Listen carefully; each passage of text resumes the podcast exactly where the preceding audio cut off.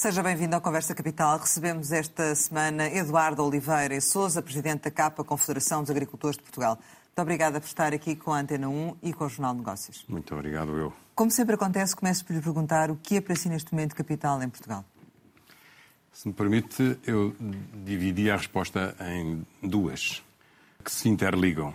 Falando no país no seu todo, para mim o que era capital, capital neste momento é haver uma verdadeira um verdadeiro espírito de diálogo, tal e qual como o Primeiro-Ministro anunciou no início do, deste, deste seu governo, eh, enaltecendo a importância da concertação social. Ele teve o cuidado de dizer que a maioria absoluta não significa poder absoluto. Não, já não há aquele ambiente eh, de pressão fruto de um acordo que lhe dava a maioria que ele tinha anteriormente e que lhe dava essa força no Parlamento. Agora a maioria é do PS e por isso é mesmo necessário que haja diálogo, abertura para, eh, em conjunto com eh, os diferentes representantes da economia, estabelecer um verdadeiro caminho de progresso que nós todos desejamos. Incluindo nesta, eh, nesta filosofia capital para a agricultura, que seja percebido a importância de criarmos um plano estratégico para a segurança agroalimentar.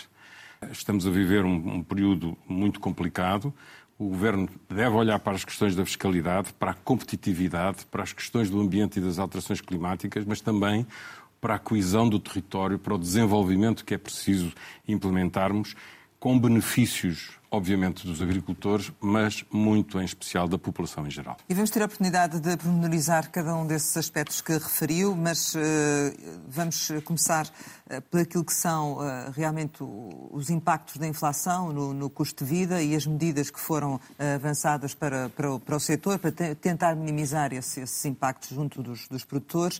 Já se sente algum de, dos efeitos dessas medidas anunciadas pelo Governo, nomeadamente ao nível dos combustíveis e, e outras, ou não?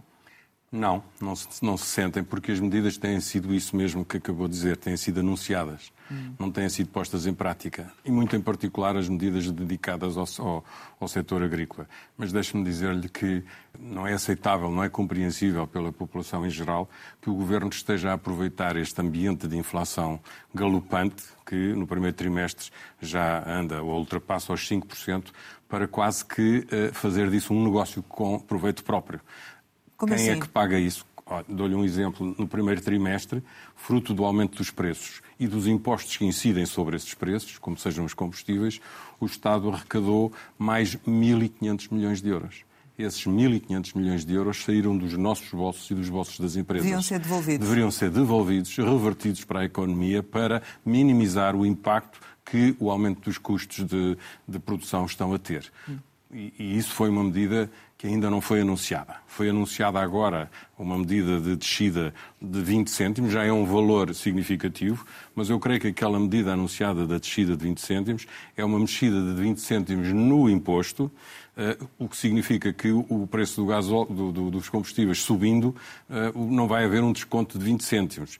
Vai haver um ajeitamento com um ISP que tem menos 20 cêntimos.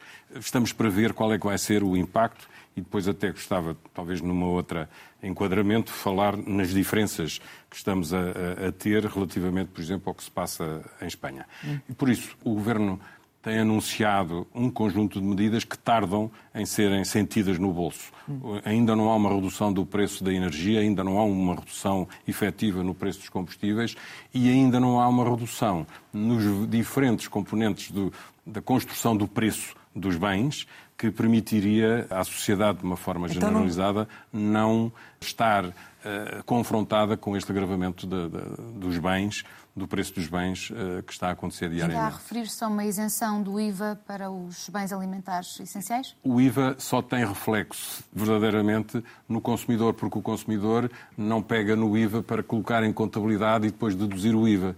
Mas o mesmo já não acontece nas empresas. Por isso é que, quando foi anunciado que ia ser retirado o IVA aos fertilizantes, acaba por ser uma pequena ajuda temporária à tesouraria, mas não faz baixar o custo de produção. Então estas medidas não são adequadas para... Não estão adequadas hum. e não foram até discutidas. Lá estou a hum. fazer não chamar outra vez. Com o setor? Não foram discutidas com o setor, foram decididas fruto de alguma pressão do setor, mas depois, quando são anunciadas, não se adequam, como esta situação de retirar o IVA às rações dos animais aos fertilizantes. Qual era a medida que teria impacto imediato e que realmente aliviava uh, a situação? Ir à procura dos fatores que subiram com maior expressão, a energia e os combustíveis, por exemplo, e fazer uma redução efetiva no valor que as pessoas, que, o, que, que as empresas uh, pagam. No questão do IVA, tem reflexo, como eu falei, no consumidor final, não tem, tem menos reflexo na parte empresarial ou na parte da economia. Tentar, por exemplo, eh, na questão dos fertilizantes, haver um mecanismo que, concertado com a Europa, para que houvesse, por exemplo, uma aquisição em grosso para permitir o acesso a esses bens uh, sem estarem tão uh, vulneráveis à especulação e à falta, porque neste momento há dificuldade de obter determinado tipo de, de, Mas. Eu, eu fico com a ideia que o setor precisa de uh, uma ação imediata. Exatamente. E, portanto, esse tipo de medidas demora o seu tempo. Por isso, no concreto, neste momento, o que é que realmente faria a diferença, não é? Vou-lhe dar outro exemplo. O setor agrícola uh, viveu, está a viver uma terceira crise. Porquê? Porque uh, é o setor que mais sentiu os efeitos da seca. Portanto, tivemos a pandemia, a seguir a perturbação da economia no início da recuperação da saída da crise da pandemia, com estas perturbações ao nível da energia, antes ainda de haver a guerra, a dificuldade dos transportes marítimos, a carência de, de contentores e de matérias-primas nas origens mais distantes, etc. A seguir tivemos a seca. E a seca, quantas vezes já ouviu, por exemplo, a senhora Ministra da Agricultura dizer que tinha um conjunto de medidas para dar aos agricultores por causa da seca? Ainda não chegou um euro aos agricultores por causa da seca. E agora já se falam nas medidas por causa da guerra da Ucrânia e por causa do, do, do, do problema em que o mundo entrou. E essas medidas estão anunciadas ontem para setembro. Tudo ao contrário daquilo que acabou de dizer nós reivindicámos, fizemos um caderno com várias medidas para ajudar, em particular, a pecuária. Porquê? Porque durante o inverno os agricultores tiveram que dar suplemento artificial, suplementar aos animais, porque não havia pastagens. Agora, neste momento, há. Mas os três meses anteriores, eles gastaram as reservas que tinham e tiveram que gastar dinheiro que não deveriam ter gasto. A Ministra da Agricultura anunciou que vinham umas medidas em maio. Ainda não vieram, não sabemos quando vêm. Os espanhóis decidiram que vão ajudar, por exemplo, a cada vaca, não estou a falar das vacas leiteiras, as vacas que andam no campo, as vacas de carne, eh, que têm um nome técnico, são as vacas aleitantes, vão dar 60 euros. Nós tínhamos reivindicado também à volta de 60 a 80 euros. Eh, o Ministério diz que vai dar 7. Para as ovelhas e para as cabras diz que vai dar 1,30 euro. Em Espanha vão dar 7. Aquilo que cá se prevê dar às vacas, vão dar lá às ovelhas. Para as vacas leiteiras, nós cá vamos dar 40, os espanhóis vão dar entre 80 a 210. Portanto, é esse tipo Portanto, de medidas que este faz tipo falta. de medidas fazia falta porque era dinheiro que entrava no bolso dos agricultores, que lhes permitia comprar os alimentos que escassearam. Uh, os alimentos aumentaram brutalmente, a crise dos cereais é, um, é um, um dos assuntos também muito complicado, e depois a energia e o, e o, e o combustível. O gasóleo agrícola, que é o gasóleo utilizado nos tratores e nas máquinas que trabalham na agricultura, tem em Portugal, neste momento, um preço da ordem de um euro e meio. Portanto, tem uma, uma diferença de quase 50 cêntimos para o, para o gasóleo dos automóveis. Em Espanha está abaixo de um euro. Porquê? Porque já havia uma diferença de cerca de 30 cêntimos. Mas o governo espanhol, desde há mais de um mês, retirou 20 cêntimos ao preço dos combustíveis na bomba. A todos sejam grandes, sejam pequenos, sejam automóveis, sejam caminhonetes ou sejam os tratores agrícolas. Mas aqui também agrícolas. foi anunciada uma medida para a geração de 3 cêntimos. O resultado da medida que foi anunciada é, um, é uma descida de 3,7 cêntimos. 3,7 cêntimos num produto que aumentou para o dobro não tem significado. E por isso agora é bem-vindo este anúncio de haver uma redução de 20 cêntimos que nós ainda não percebemos qual vai ser o, o impacto. impacto, no, preço, no preço final. Portanto, este basicamente, tipo ajudas... uh, o que vocês pretendem é ajudas diretas uh, de, Exatamente. dinheiro uh, e, para... E estas ajudas que eu falei agora, hum. têm impacto no orçamento do Estado, principalmente no, no, que diz respeito a mexer no preço dos combustíveis. Mas as ajudas relacionadas com a política agrícola comum, que podem ser postas em prática até com a ajuda de Bruxelas, porque Bruxelas disponibilizou aquilo que eles chamam a reserva de crise, não têm impacto no orçamento do Estado. E a arquitetura que está prevista para as ajudas que vão ser uh, uh, distribuídas, veremos, aos agricultores, precisa de ser reforçada. Porque aquilo que os espanhóis fizeram. Nós temos muita tendência para falar dos nossos vizinhos espanhóis. Por uma razão muito simples. É que são o nosso principal parceiro comercial. A nossa economia forma global depende em mais de 20% da relação que temos com a Espanha. É o nosso verdadeiro concorrente em termos de produtos agrícolas, porque produzem uma agricultura semelhante à nossa.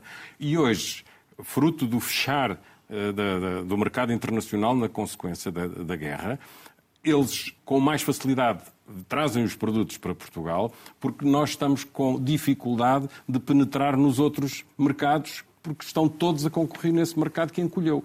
Desapareceram as possibilidades de expansão de, nossos, de novos negócios Mas, porque o mundo está perturbado. Mas está a falar Portanto, das ajudas de, de Bruxelas as ajudas e como é que isso funcionar? Essa reserva de crise, que está anunciado cerca de 27 milhões, uh, milhões de euros, pode ser reforçado se houver uma transferência de verbas do pacote financeiro, que chama-se em Portugal do desenvolvimento rural para o pacote financeiro, sim. exatamente, das ajudas diretas, que em Portugal é mais ou menos metade-metade, mas nos outros países da União Europeia é cerca de 80% nas ajudas diretas e 20% no desenvolvimento Sim. rural. Mas isso chegaria à economia uh, rapidamente? Rapidamente. rapidamente. E nós, inclusivamente, como sabe, temos representação em Bruxelas, estamos próximos de, de, dos organismos em Bruxelas, estamos a, a, pedir ao Comissário Europeu que autorize que em Portugal seja feito um reforço da transferência desse pilar do desenvolvimento rural para as ajudas diretas, para que, em vez dos 85 milhões que estão previstos,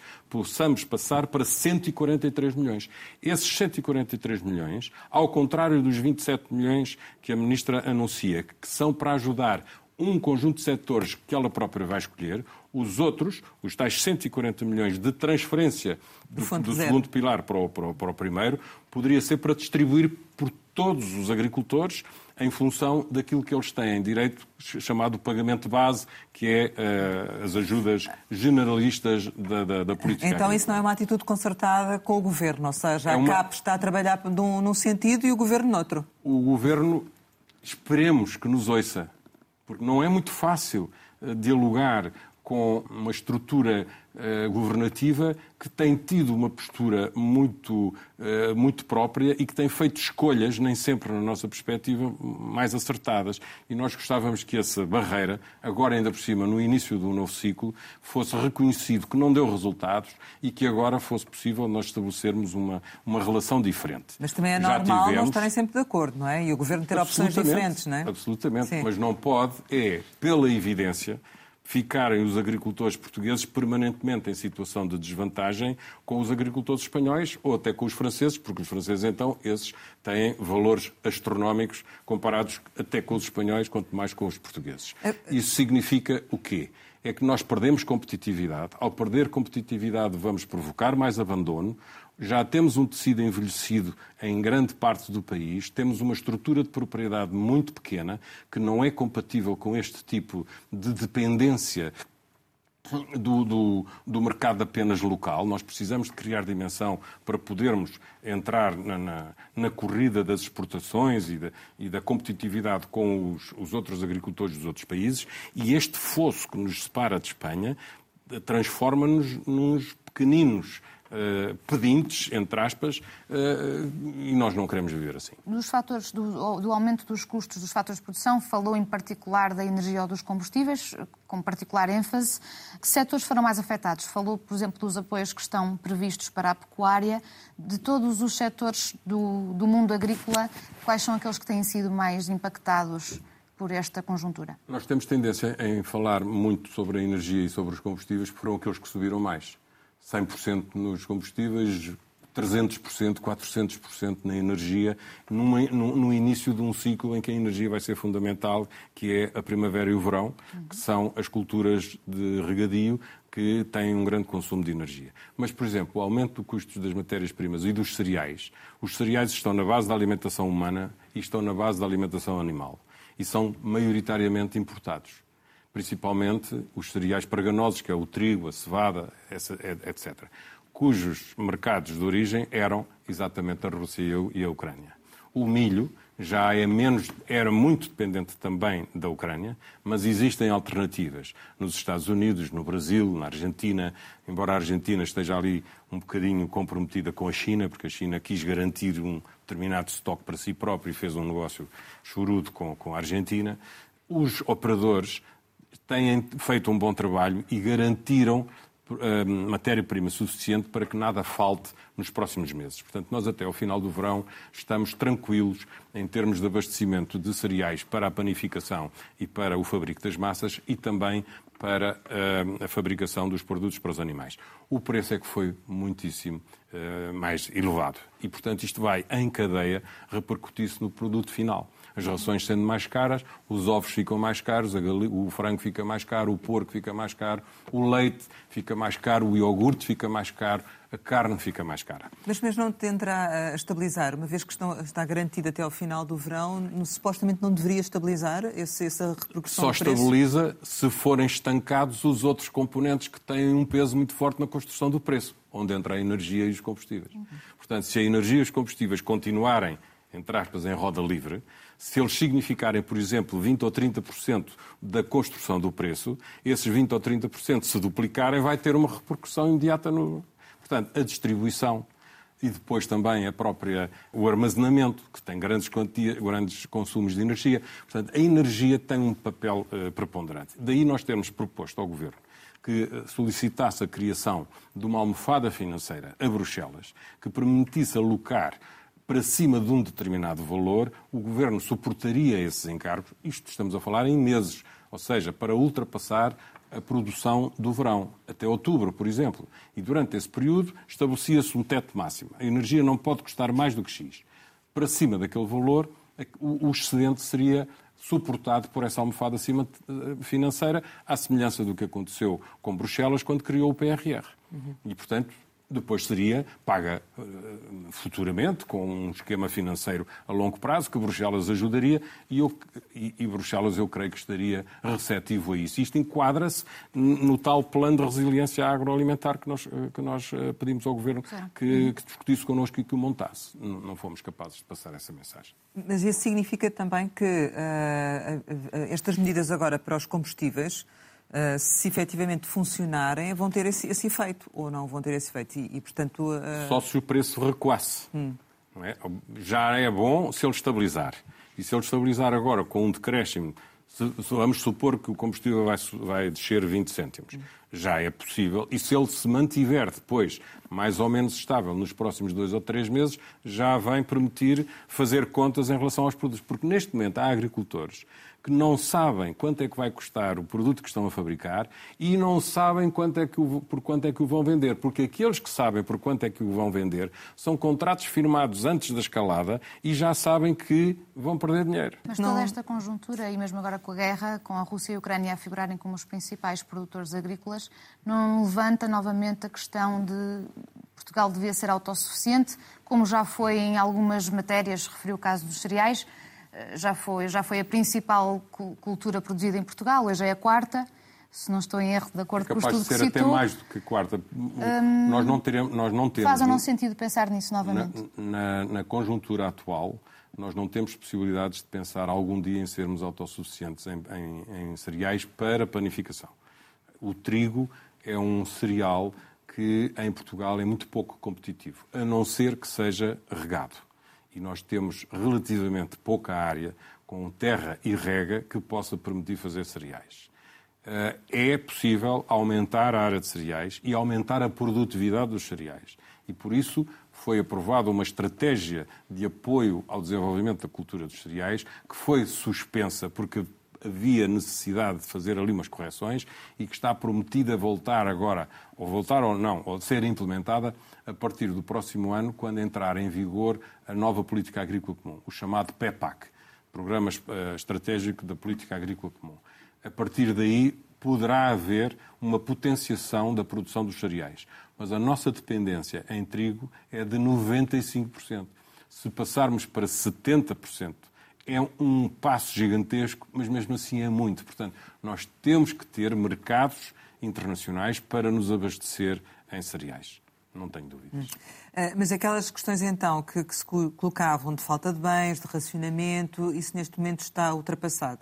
Não há previsão de haver ruptura de estoques uh, atendendo à, um, ao conjunto de medidas que foram tomadas e à garantia, negócios feitos, de que os cereais chegarão a Portugal, pelo menos até ao final do verão, com uma forma perfeitamente estabilizada. E como é que está a ser o relacionamento dos produtores com as grandes superfícies, por exemplo, que, que têm essa, esse papel, eventualmente, de escoar uh, também a produção nacional, ou pelo menos na altura da pandemia houve alguma ação concertada nesse sentido?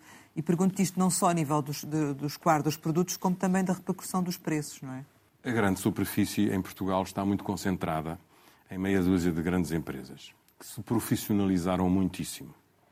E por isso eles têm um negócio perfeitamente estruturado e têm uma máquina toda ela muito bem montada. Do lado do, dos produtores, os produtores em Portugal estão pouco agrupados. É uma carência que está identificada e onde o, o, governo deveria de investir mais do que aquilo que tem investido, que é na potenciação das verdadeiras organizações de produtores, para que através de uma profissionalização e de uma criação de volume possam, entre aspas, afrontar a agressividade comercial que as grandes superfícies têm. Eu não quero acreditar, tenho dito isto várias vezes, que as grandes superfícies estejam, entre aspas, a aproveitarem-se desta situação, desta escalada de preços, para aumentarem as suas margens. Os preços aumentam, é verdade. O preço dos transportes até os produtos chegarem às grandes superfícies aumenta, é verdade. E os custos de produção aumentam. O último a conseguir receber mais qualquer coisa é sempre o produtor que está no início da cadeia. E são mundos diferentes. Portanto, eles têm o negócio deles e não querem ser a misericórdia dos produtores. E, portanto, isto leva havendo da parte dos produtores uma capacidade negocial inferior, embora já haja alguma, mas é inferior à capacidade negocial que as grandes superfícies têm, a relação, por muito boa que queira ser, nunca é uma relação completamente tranquila. Portanto, eh, nós sentimos, os produtores das frutas queixam-se. Eh, neste momento existem produções que estão a ser atiradas fora, tiradas ao lixo, de couves, por exemplo, porque são perecíveis, não podem esperar e porque o preço a que se está a conseguir entregar às grandes superfícies é inferior ao simples valor do, da colheita. Hum. Portanto, o agricultor, se colher, perde dinheiro. Mas há uma dependência, então, também muito grande desse. Há uma dependência mercado. muito grande porque o hábito das compras do consumidor português alterou-se muitíssimo nos últimos 30 anos. Hoje em dia, o mercado de fim de semana, as lojas, as mercearias de bairro e tudo isso, embora existam, e é bom que existam, são muito insignificantes face à capacidade de, de presença no mercado que as grandes superfícies têm. E as grandes superfícies poderiam ter neste momento aqui uma, uma ação diferente que não têm e poderiam ser ajudadas a, nesse sentido, ajudadas eh, entre aspas também, pelas entidades oficiais, que é darem verdadeiramente preferência aos produtos de origem nacional. Nós sentimos que poderia ser feito mais. Há campanhas, eh, os vários supermercados fazem campanhas, o borrego nacional, a pera rocha, a maçã da alcovaça, eh, mas nós vamos ao supermercado e há sempre uma fruta que veio do Chile, ou que veio da África do Sul, ou, ou, ou, ou que veio de Marrocos, que consegue ser mais barata do que a nacional. Hum. E aí o consumidor, que está neste momento a sofrer os impactos da Mas inflação, mercado, etc., sim, sim. o consumidor generalista vai ao preço Mas mais o mercado barato. nacional teria capacidade para responder a essa procura dos hipermercados, se houvesse essa aposta efetiva? Tem pelo menos mais. Nós perdemos um bocadinho o hábito de comer a fruta da época. Hoje em dia queremos comer uvas e cerejas todo o ano. Mas as cerejas é agora que vêm e as uvas há de ser em agosto ou em setembro que vêm. Mas o que é facto é que vamos ao supermercado e as pessoas insistem, querem comer, querem comer morangos todos os dias. Querem... Ora, essa, essa modificação dos hábitos leva as grandes superfícies a abastecerem-se. E, e se uma pessoa não tivesse determinadas frutas, era levada a levar a nacional que lá estaria. Se lá tem aquela que ele vai à procura, a nacional fica lá. E, portanto, eh, era preciso haver uma espécie de uma, de uma concertação que é difícil, que eu reconheço que é difícil, para não dizer parte que seja... Parte a parte também, não é? Difícil parte, parte a parte. parte. Até porque depois os produtores também se estão a organizar para fomentar a exportação. Por exemplo, a Pera Rocha tem neste momento um mercado internacional dividido por mais de 20 países.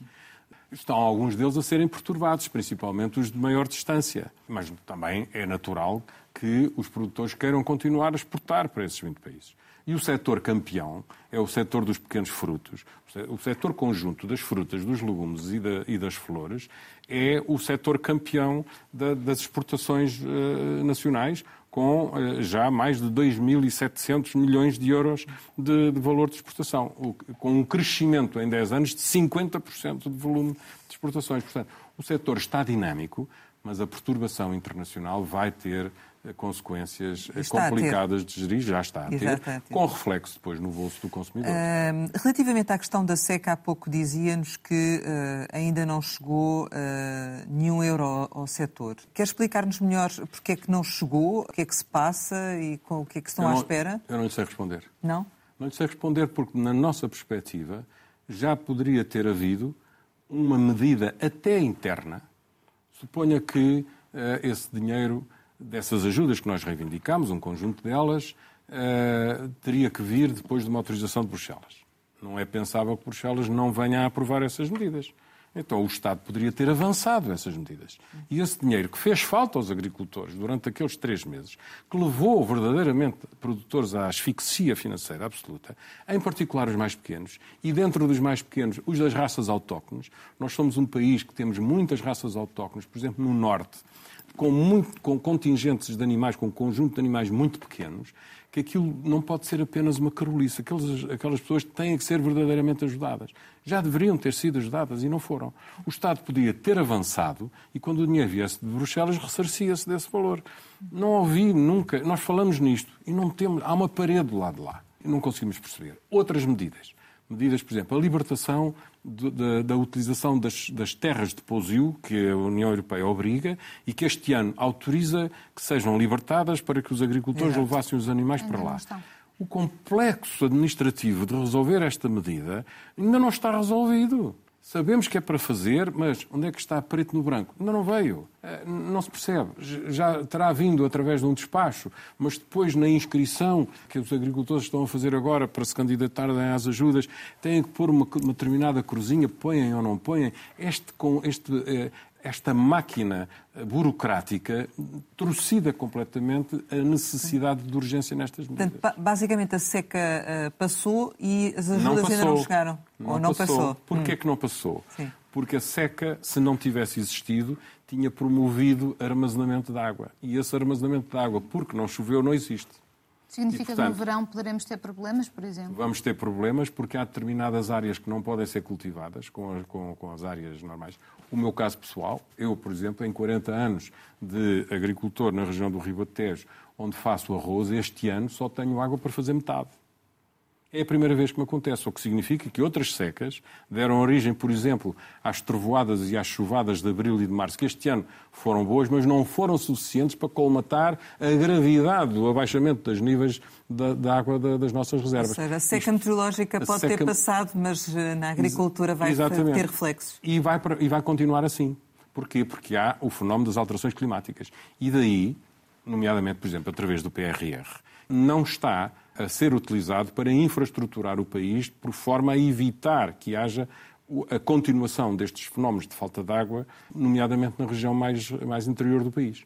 Nós devíamos de ter um esquema de transferência de água e de maior armazenamento de água estrategicamente pensado para que seja possível levar o desenvolvimento para essas regiões, que sem água não se fará nunca. Mais barragens, quer dizer, um investimento Também mais barragens. Não só mais barragens, interligação entre barragens e, em algumas situações, mais barragens, com destaque, por exemplo, para a necessidade de criarmos uma, um, uma verdadeira reserva estratégica na região do Tejo para ficarmos menos dependentes, se possível, não dependentes de, de Espanha, cuja gravidade é igual à, à, nossa e, por isso, nunca será possível pedir aos espanhóis que aumentem o, os caudais do Tejo, porque eles não o têm.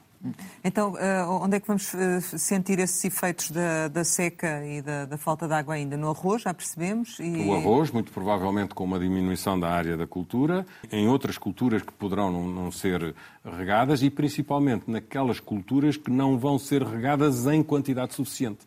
Culturas permanentes. O que é que são as culturas permanentes? São os pomares, para dar uma ideia. Portanto, estão permanentes, estão no, no terreno. Se o agricultor não tiver água para dar a quantidade que aquelas plantas precisam para completarem o ciclo da produção do fruto, vão-lhe dar apenas a rega de sobrevivência. E a rega de sobrevivência vai dar origem a produtos de má qualidade e a menor quantidade. Isso vai se refletir na produção e, obviamente, no rendimento. O ano passado foi o segundo melhor ano para a produção agrícola em Portugal, segundo esse estudo da, da Pordata, a seguir a 2001. Com a seca, uh, o agravamento dos custos dos fatores de produção, a guerra na Ucrânia, qual é o rendimento agrícola que se espera para este ano? Pelo menos um decréscimo. Agora, quanto, ainda não sabemos, não é? Por exemplo, eu estava a ouvi-la e lembrei-me logo, por exemplo, da pera. A pera em 2020 teve uma produção da ordem das 120 mil toneladas. Em 2021 teve 216 mil toneladas. Ou seja, um bom ano agrícola, como foi o ano de 2021, porque tinha água, porque tinha tido uma primavera generosa, porque houve frio na altura própria, porque o frio é uma ferramenta para determinadas culturas, a produção eh, explodiu. E felizmente no ano passado ainda não havia guerra, houve exportação, exportaram 55 mil toneladas de pera, eh, portanto o negócio funcionou. Funcionou nas outras, os pequenos frutos também aumentaram a sua produção, uhum. mesmo em época de pandemia, conseguiram recuperar foi de facto um, um, um bom ano agrícola. Este ano não está a ser um bom ano agrícola. Em primeiro lugar, logo em termos de resultados, porque os agricultores tiveram custos muito acrescidos, nomeadamente na produção animal. Os próprios animais, se passarem menos bem, porque a alimentação que eles deviam ter não é tão boa quanto aquela que eles receberam porque foram alimentados artificialmente, vai dar origem a animais que não produzem da mesma maneira ou, menores, ou, ou, menos partos, ou menos capacidade de, de, de, aumentar o seu próprio peso, em particular os que estão no campo. Não é? Olhando agora para os próximos seis meses e para o orçamento que acaba de ser eh, aprovado, a CAP aprovaria este, este orçamento? O orçamento tem, na nossa perspectiva, uma lacuna em termos de olhar para o setor empresarial. A economia está uh, permanentemente eh, tratada de uma forma demasiado uh, abrangente e pouco focada naquilo que interessaria uh, haver um foco mais dirigido. As empresas. As empresas são o motor da nossa economia, qualquer, de qualquer atividade. E nós precisávamos que houvesse um estímulo à produção, um estímulo à, ao investimento, nacional e estrangeiro, um estímulo ao crescimento da dimensão das nossas empresas, porque são as grandes empresas que dão verdadeiramente trabalho e que permitem fazer uh, aumentos de salários porque uh, a dimensão chama a qualificação. Um estímulo e... é um desagravamento fiscal? Também, também. A carga fiscal em Portugal é astronómica. Porque não é apenas o que se paga em IRC ou em IRS. São todos os impostos que estão mascarados as taxas, as taxinhas, fala-se muito nas taxas, nas taxinhas, os licenciamentos, são uh, situações uh, muito complicadas. Hum. E por isso eu diria. Uh, a CAP não tem voto na matéria, não, não, não, estamos no Parlamento, não sei como é que seria o, o, o, voto, o sentido do voto do orçamento, mas há nitidamente esta identificação de que nós precisávamos de ter um orçamento mais uh, voltado para a dinamização da economia. Hum. O PRR na agricultura praticamente é zero. Não se percebe. Eh, mas há coisas que o PRR, sem ser diretamente para a agricultura, podem ter e que não estão a ser tratados devidamente. O 5G. O 5G vem aí. O 5G vai beneficiar toda, toda a economia e vai revolucionar a atividade empresarial. Onde é que o 5G vai ser instalado? Faz parte do caderno de encargos de, de, de, do concurso, do leilão em que existiu, em que a empresa tem que garantir 80% da população. Onde é que está a população maioritariamente? Na zona do litoral. Então e o resto do território? Ora, se o resto do território não tiver acesso ao 5G, ele vai ficar atrasado em relação ao litoral e vai ficar muito mais atrasado ainda em relação ao, ao, à internacionalização. Portanto, os alemães o que é que fizeram? Pegaram no dinheiro que receberam do leilão e foi o próprio governo que foi infraestruturar, montando as antenas, no interior do país. O que é que nós fizemos? CAP. Propusemos, em Bruxelas mesmo, que fosse criado um Digital Rural Act, que é o quê? Que é um instrumento que permite essencialmente três coisas. Assegurar a cobertura no território todo. É preciso formar as pessoas. E, em terceiro lugar, desenvolver programas específicos para esses territórios, para que o 5G seja, de facto, um, um, programa dinâmico. Mas isso não vai sair Isto... do PRR, isso foi uma proposta que vocês fizeram a Bruxelas, não é? Fizemos esta Sim. proposta, lançámos este desafio ao hum. Governo. O que é que Bruxelas, o que é que o PRR tem para a agricultura? 93 milhões para serem entregues ao Ministério da Agricultura para dinamizar um programa que pomposamente se chama Terra Futura, que é um conjunto de obras em centros de investigação e de pôr esses centros de investigação a funcionar. Não sabemos ainda muito bem que tipo de resultados ou quem é que lhes solicita o, o que é que há para estudar. Mas a agricultura é tem o PDR, tem a PAC, tem, tem, enfim, tem, tem outras... Praticamente, se não fosse a PAC, mas, por exemplo, o PDR, o PDR precisava de ser muito bem regulacionado. Funciona mal, a burocracia precisava é asfixiante. Não é? Precisava de ser mais executado. Existe dinheiro na PAC e a máquina continua a não ser capaz de ultrapassar esses problemas. Mas vocês não estão a perder, a perder também poder reivindicativo, porque há menos área agrícola, há menos competitividade, não estão às vezes devidamente organizados não sente que também ao mesmo tempo estão, parece que a perder, a perder algum poder reivindicativo? Eu acho é que o poder reivindicativo não é reconhecido. O poder reivindicativo é o mesmo ou até superior. O setor está todo bem organizado. As confederações que existem representam praticamente a totalidade dos agricultores que existem em Portugal. Há diferenças de conceitos, há diferenças na forma de, de ver a agricultura, é um facto. Mas o poder reivindicativo existe. Agora, se o governo não ouvir, não houve. Então o setor perdeu peso político?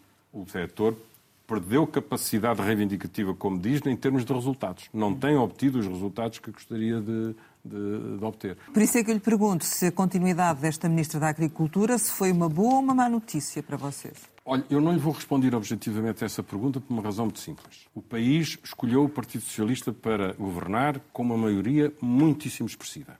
E a escolha do Sr. Primeiro-Ministro foi aquela. Portanto, se aquela é a pessoa escolhida pelo Sr. Primeiro-Ministro, nós, conscientes da necessidade de termos um diálogo e de termos franqueza e de estarmos abertos à colaboração, é com ela que trabalhamos. E no Parlamento, a saída, por exemplo, do CDS-PP faz também diferença no vosso poder reivindicativo? Faz. Assumo nitidamente que faz. E faz porquê? Porque, historicamente, o CDS foi sempre um partido que defendeu as causas da agricultura. Nós tivemos o cuidado de ir falar com o Dr. Rui Rio, quando ele foi eleito presidente logo no início do seu mandato, e tivemos uma resposta triste do, do Sr. Dr. Rui Rio, que nos disse, preto no branco, a agricultura não é estratégica, não é estratégica para o PSD. Eu creio que eles estão arrependidos de uh, o, o, terem dito e, e de não terem, de facto, criado na agricultura um elo de estratégia de desenvolvimento do país. Pode ser que agora, no novo ciclo que o PSD vai uh, iniciar, haja uma, eh, uma mudança. É necessário, até porque o CDS não está no Parlamento. Relativamente ao salário mínimo, já que o Governo, o Primeiro-Ministro disse que pretende terminar, concluir o, o acordo de rendimentos até julho, até ao final da legislatura fala num salário mínimo de pelo menos 900 euros. É razoável? Não sei dizer se é razoável. Era, expecta... era, era desejável que até pudesse ser mais, se a economia tiver os devidos avanços, os devidos apoios e os, e os resultados forem obtidos. Com a inflação como está, em que é, é, é torcidadora da, da, do rendimento das pessoas, uh, os 900 euros não sei o que é que vão significar. O que é que é mau nestas decisões? É elas serem tomadas de uma forma perfeitamente uh, política, ausente da sustentabilidade económica de, dessas decisões. O, o salário dos, que os agricultores praticam aos seus assalariados, só os trabalhos eh, que são feitos de forma perfeitamente inqualificada, portanto, pessoas que não precisam ter a menor qualificação, apanhar fruta de, de, de, das plantas e tudo isso, é que, é que recebem o salário mínimo. Daí para cima, um simples manobrador, um técnico que, que, que faça assistência na, na, nas explorações agroflorestais, os próprios uh, cuidadores de animais e tudo isso, a maioria está com salários acima do salário médio. Então não se vão opor ao salário mínimo de 750 em 2023? Que é a está decidido. questão. Vale a pena estar-nos a opor, está decidido. Assim como este, este ano foi decidido, está decidido, está decidido. E não, decidiu. E, e, não vão fazer qualquer tipo de exigência em termos de compensação ou não? Tipo? É bom que essas compensações surjam. Nós apresentámos, quando eu digo nós, digo as confederações patronais. Formaram um conselho, chama CNCP, Conselho Nacional das Confederações Patronais. Produzimos dois documentos no, no espaço de um ano, um documento de estratégia e um documento vocacionado para o, para o Orçamento do Estado o governo não dialogou as medidas que estavam ali com o setor empresarial.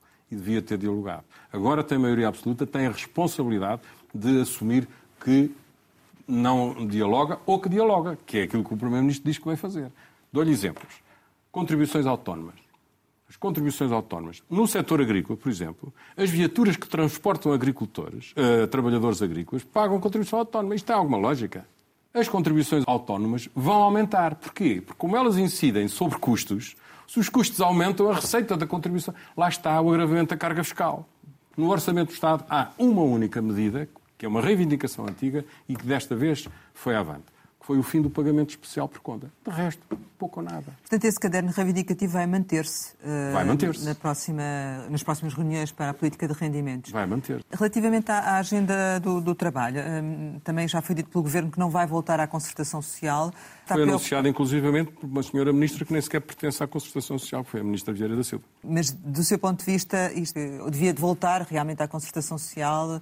Uh... Algumas alíneas, sim. Recordo que as confederações patronais se viram obrigadas a tomar uma medida de força que eh, levaram à suspensão da participação da, da, nas reuniões da concertação social, na, na, sequência de terem sido incluídas medidas na agenda do trabalho digno que nem sequer tinham sido levadas à discussão da concertação.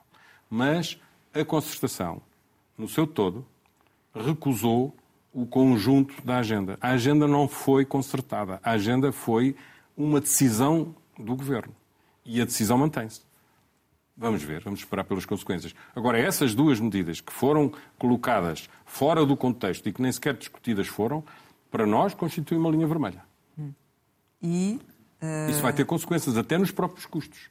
Agora, pronto, se, se maioria absoluta não significar poder absoluto, pode ser que o governo reconsidere e que traga essa, esses assuntos à discussão. Termina, creio que, o seu mandato este ano, certo? Uh, o ano que vem, sim, no, final, vem, no final deste ano. No é? primeiro trimestre do ano que vem. Uh, já pensou se vai recandidatar? Ou... Eu creio que é cedo para falarmos nisso. Muito provavelmente não, por várias razões, uh, mas não, não, não é a altura ainda para, para falarmos isto. Mas muito, muito provavelmente será este o meu último mandato. Acha que faria sentido ter eh, na, na liderança, na liderança da, da, CAP e se calhar também de outras eh, confederações uma nova geração, por exemplo?